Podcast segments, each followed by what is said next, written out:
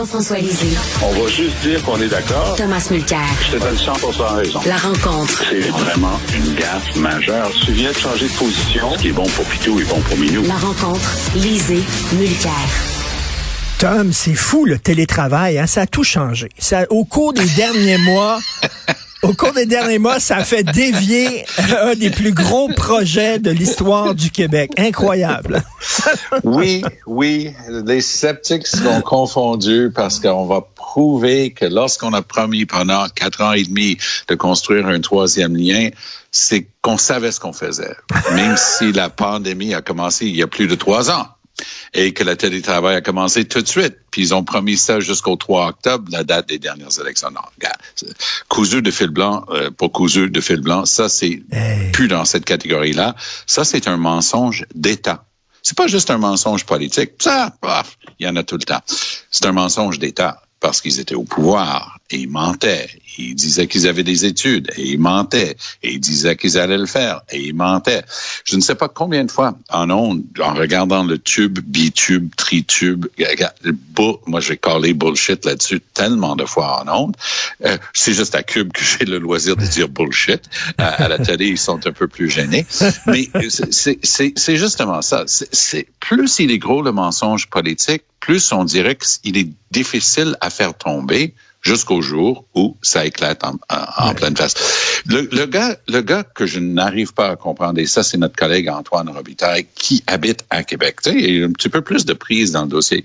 Il pose la question ce matin, comment Eric Kerr peut ne pas démissionner? Donc, Kerr a collé une conférence de presse pour dans une coupe d'heure, là, vers 10h50, si j'ai bien retenu euh, l'heure. Euh, en ce moment, euh, Geneviève Guilbeault est en train de donner un cours de patinage artistique. J'attends euh, Alain Goldberg. Alors, triple boucle piqué. Euh, alors, j'ai juste hâte de voir quelle sorte de prétexte ils vont servir. C'est une honte. C'est carrément gênant. Puis par ailleurs, tout aussi environnementaliste et, et, et pro-voiture électrique et mobilité active et tout ce que tu peux, je sais pertinemment bien que ça prend un troisième lien à Québec. Et imagine, tu es dans un atelier à Limoilou. Tu viens de confectionner un, pièce, euh, ton camion est prêt, tu dois le livrer à la DV, mais au lieu de prendre le pont ou le tunnel ou la combinaison des deux, là, tu vas y poigner, comme d'habitude, de faire des vingtaines de kilomètres pour faire le tour. Et lorsque le pont de Québec n'est plus utilisable, et ça va venir du jour au lendemain, exactement comme pour le pont Champlain, ben, on va dire, ben, on aurait dû y penser, il fallait penser avant. Ça va prendre, même si on dit oui aujourd'hui, à un vrai troisième lien. Ça va prendre minimum 10-12 ans. Ils vont faire quoi? Aller au pont La Violette à Trois-Rivières? Un, fermé, c'est en travaux. Non, ils vont aller prendre le pont tunnel La Fontaine? Un, non, fermé, ça marche pas non plus.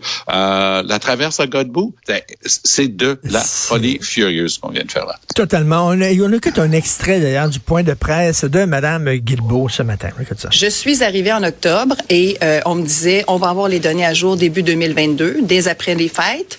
Or, après les fêtes, je n'avais pas à ma satisfaction des données vraiment à jour, comme je vous dis, notamment sur les temps de parcours et aussi les temps de parcours incluant pour le transport collectif sur... Euh, Interrive.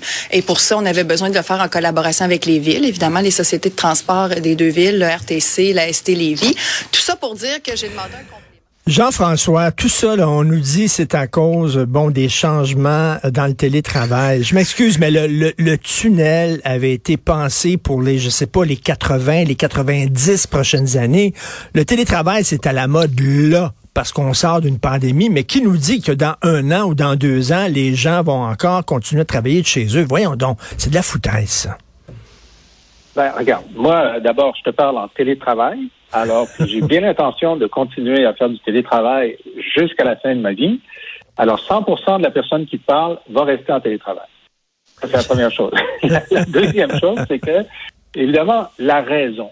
La raison. Je la vois, là, je suis en train de regarder les, euh, les documents, les tableaux qui ont été déposés tout à l'heure par Mme Guilbeault.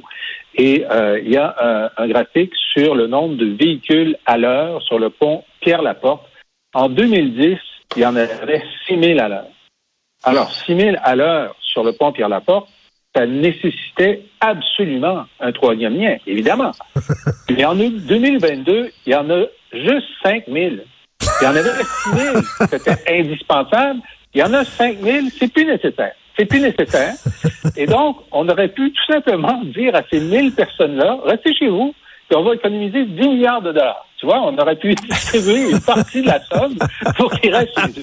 Alors, évidemment, comme à sa face même, euh, l'idée, moi, je, crois que le télétravail va devenir quelque chose de permanent, mais ce n'est pas une raison suffisante. Ça n'a fait que de diminuer de 1000 sur 6000 le nombre de voitures qui passaient sur Pierre-Laporte. À peu près la même chose sur le, le vieux pont de Québec. Et donc, ça ne peut pas être une raison suffisante. La raison suffisante qu'utilisaient Tom et le gouvernement, c'est de dire, ben, pour des raisons de sécurité, ça prend un troisième lien. Alors, soit c'était vrai avant-hier et c'est vrai aujourd'hui, soit ce n'était jamais vrai. Hein? Parce que c'est. Oui, oui, tout à fait, tout à fait, tout à fait. C'est pas un pont de transport en commun. Un tunnel de transport en commun ne va pas résoudre les problèmes de sécurité de transport par camion. Hein? C'est sûr que non. Ben Alors, mais, mais, on est d'accord sur le fait que ça devrait passer par l'île d'Orléans en tunnel, en tranchée sur l'île d'Orléans, en tranchée recouverte pour pas dénaturer le lieu. Mais ça semble pas être euh, l'opinion du gouvernement. Donc, on, va, on se retrouve pour l'instant avec un projet de tunnel euh, de transport en commun qui, d'après moi, puis j'essaie de trouver le, la justification d'achalandage. Pour l'instant, j'ai pas trouvé, mais j'ai pas fini. J'ai pas fini de regarder. Non, mais imagine aussi que, admettons, Hein, on va compter ça en années fonctionnaires. C'est comme la vie des chiens, là. 7 ans égale un an. En, en années fonctionnaires, ils vont nous dire que ça va être prêt dans 10 ans. Disons que ça va être prêt dans 15 ans. Déjà, l'électrification des transports pour le, le, véhicule passager, là, ton char, il, va, il, est électrique déjà pour bon nombre de personnes, puis il va l'être de plus en plus. D'ici 10-15 ans, ça serait quasiment que ça. Idem avec des compagnies comme Lyon, là, à Saint-Jérôme, qui fabriquent des, des autobus et des, des, poids lourds électriques. Moi, c'est extraordinaire ce qu'ils sont en train de mettre sur le marché. Quelle raison objective, rationnelle peut exister pour dire que tu ne peux pas aller dans ce unitube que tu peux pas aller dans le tunnel avec un camion ou une voiture électrique. Si le but, c'est justement d'éviter, parce qu'avec du transport en commun électrifié, effectivement, tous les systèmes d'échappement, euh, de, nettoyage de l'air et tout ça, bon, il y a une bonne partie qui est évitée. Il faut quand même amener de l'oxygène dans le tunnel, mais quand même, il y a une bonne partie qui peut être évitée, ça, ça réduit les frais. Mais quelle raison sérieuse peut exister pour dire, ah non, ton camion électrique là, pour livrer ton morceau de Limoilou à la Davy, non, malheureusement, tu vas être obligé de faire le tour par le pont de Québec jusqu'à ce qu'il s'écroule. C'est tellement absurde. Puis quand Mais... M. Legault est poétique, Richard, il, il parle avec émotion de notre deuxième métropole. Là, ils sont en train de traiter Québec comme un village. Non, vous êtes une gang de ticounes, même si vous avez presque un million de population dans la région de la capitale nationale, deux ponts, un construit il y a plus de 100 ans qui est tenu en place avec sa propre rouille, l'autre qui a plus de 50 ans qui a déjà des gros problèmes. Puis quand ça va tomber, on va dire, oh, il aurait fallu y penser avant. Mais non, non, c'est vraiment n'importe quoi. Euh, Jean-François, tu as fait de la politique, Tom aussi. Euh, oui. Écoute, je, je, je, vais vous dire, j'ai une certaine compassion pour les ministres qui sont allés défendre bec et ongle ce projet-là, parce que je les imagine euh, devant François Legault qui leur dit, vous allez défendre ce projet-là, on a besoin de vote dans la région de Québec, c'est essentiel.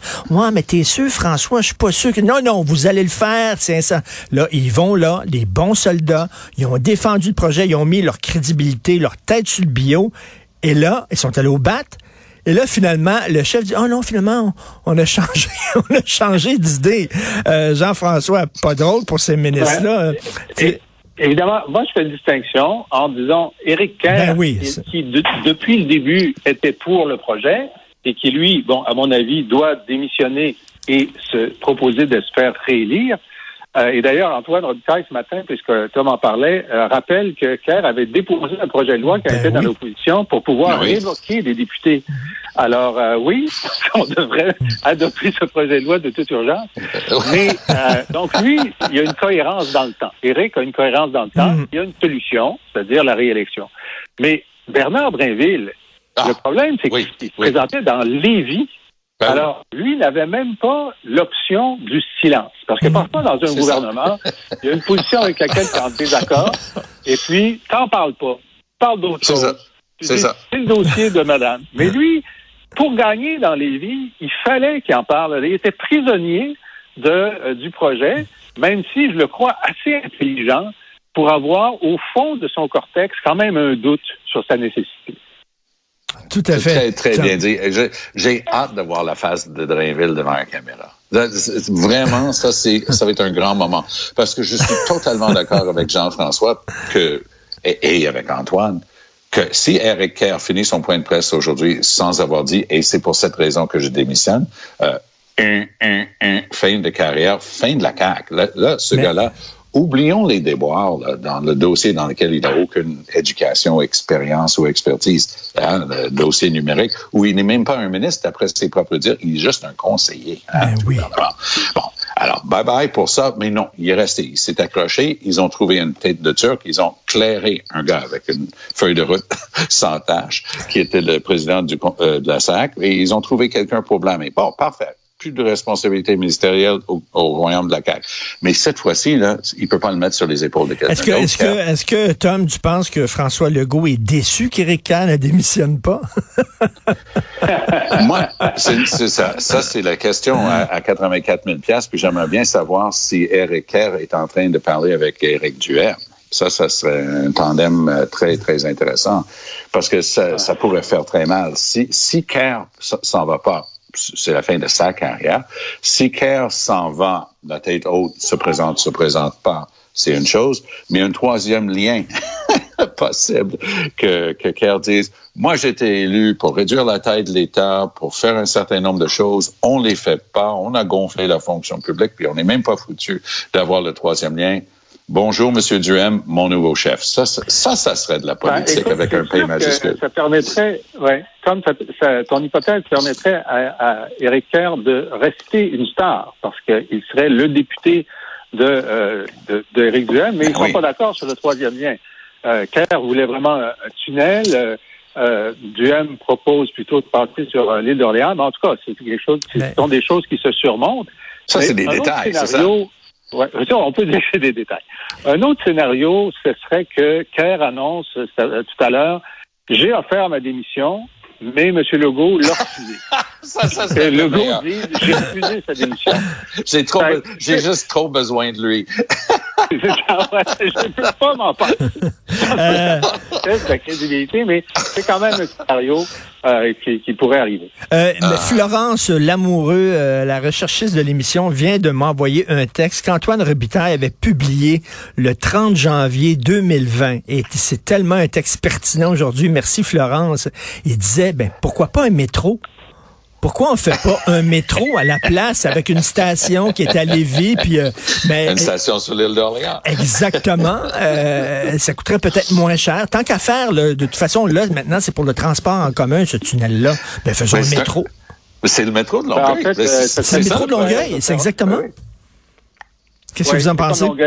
Ben, ça coûterait plus cher de faire un métro que de que d'amener le tramway dans le dans le tunnel ou un autre euh, un, autre truc électrique léger. Le métro est plus lourd parce qu'il s'arrête souvent. C'est pas le cas pour le Longueuil, là, mais, mais euh, en tout cas, euh, l'important, c'est que s'ils font du transport en commun, ils vont prendre l'équipement le, le, moins cher pour, pour une distance comme celle-là. Je pense pas que ce soit le métro. Ah, ça, c'est bien dit, mais on, on, se comprend. C'est l'image. C'est-à-dire qu'avec une promesse d'avoir un lien multifonction, camion lourd, transport en commun, voiture personnelle et tutti quanti, on passe à quelque chose qui ressemble à s'y méprendre, peu importe la, modalité, ben au métro de Longueuil. On se ben, comprend. Tout à fait. Euh, Tom, on va parler de la scène fédérale. Trudeau incapable de remplir les demandes de l'OTAN. Oui, ça c'est une vraie préoccupation pour les gens qui regardent l'échiquier mondial en ce moment. Je sais que Jean-François a passé beaucoup de sa carrière à travailler sur ces grandes questions-là. Ça n'a pas de bon sens. Le Canada a un fier historique. Hein. On était dans la Première Guerre mondiale des années avant les Américains, puis dans la Première Guerre, le Canada a subi plus de, de morts et de blessés que les Américains qui sont arrivés pas mal sur le tard. Idem dans la Deuxième Guerre mondiale, sauf que les Américains ont quand même eu plus de, de pertes parce qu'ils sont arrivés après Pearl Harbor, très présents dans le conflit en Corée, par exemple. Et donc, depuis qu'on a inventé les forces de maintien de la paix, le Canada était toujours au rendez-vous. Mais en ce moment, on n'est même pas capable de remplir nos promesses. On a promis d'être là dans les pays baltes. Pourquoi? Parce que c'est la ligne de front avec la Russie, hein? Euh, le, déclencheur d'un éventuel, mais le déclencheur était euh, dans l'Est, en Ukraine. Pas de problème. On va envoyer tout ce qu'on peut comme matériel, mais on n'a presque rien à nous-mêmes.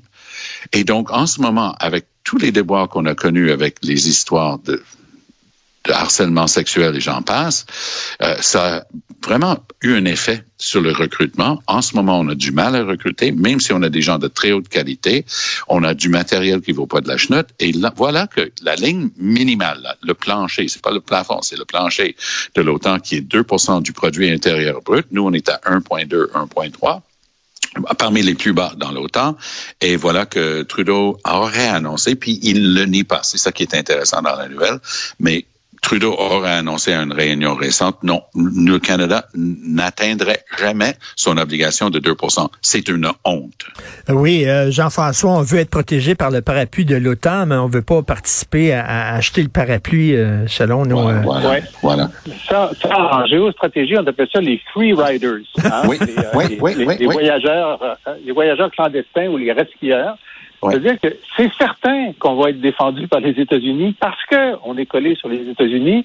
Puis euh, si les Russes attaquent, c'est pas nous qui allons les repousser en Arctique, ça va être les Américains. Donc, on, fait le calcul que c'est pas nécessaire qu'on dépense autant pour la défense. Et en fait, c'est pas seulement. Tout le a toujours su. Je veux dire, quand on regarde le graphique, la seule fois où on s'est approché de 2 de notre produit intérieur brut, c'était sous Mulroney en 1988. Ça a baissé très, très fort sous Chrétien. Ça a aussi remonté un petit peu et rebaissé sous Harper jusqu'à 0.98. On était en dessous du 1. Et là, on est à 1.3. Alors, on n'arrivera jamais à 2, mais c'est la première fois, enfin, si c'est vrai, c'est des documents qui ont coulé des États-Unis, du Pentagone, que Trudeau aurait dit on le fera jamais? Ben oui, mais tu le dis pas. Tu laisses toujours une petite, un petit espoir que ça va venir, etc. Mais là, pour la première fois, le gars, il dit, ben voyons donc. Pour une, fois, il a dit la vérité. Alors, le fait jamais. Mais ce qui est, ce qui est choquant, c'est d'apprendre ça par une fuite, euh, justement, aux États-Unis. Ça faisait, ça participait à la série de fuites euh, récentes, là, euh, qu'on est en train de mettre sur le dos d'un petit inconnu. Il y, a, des bouts de cette histoire-là qui sont assez durs à, à croire.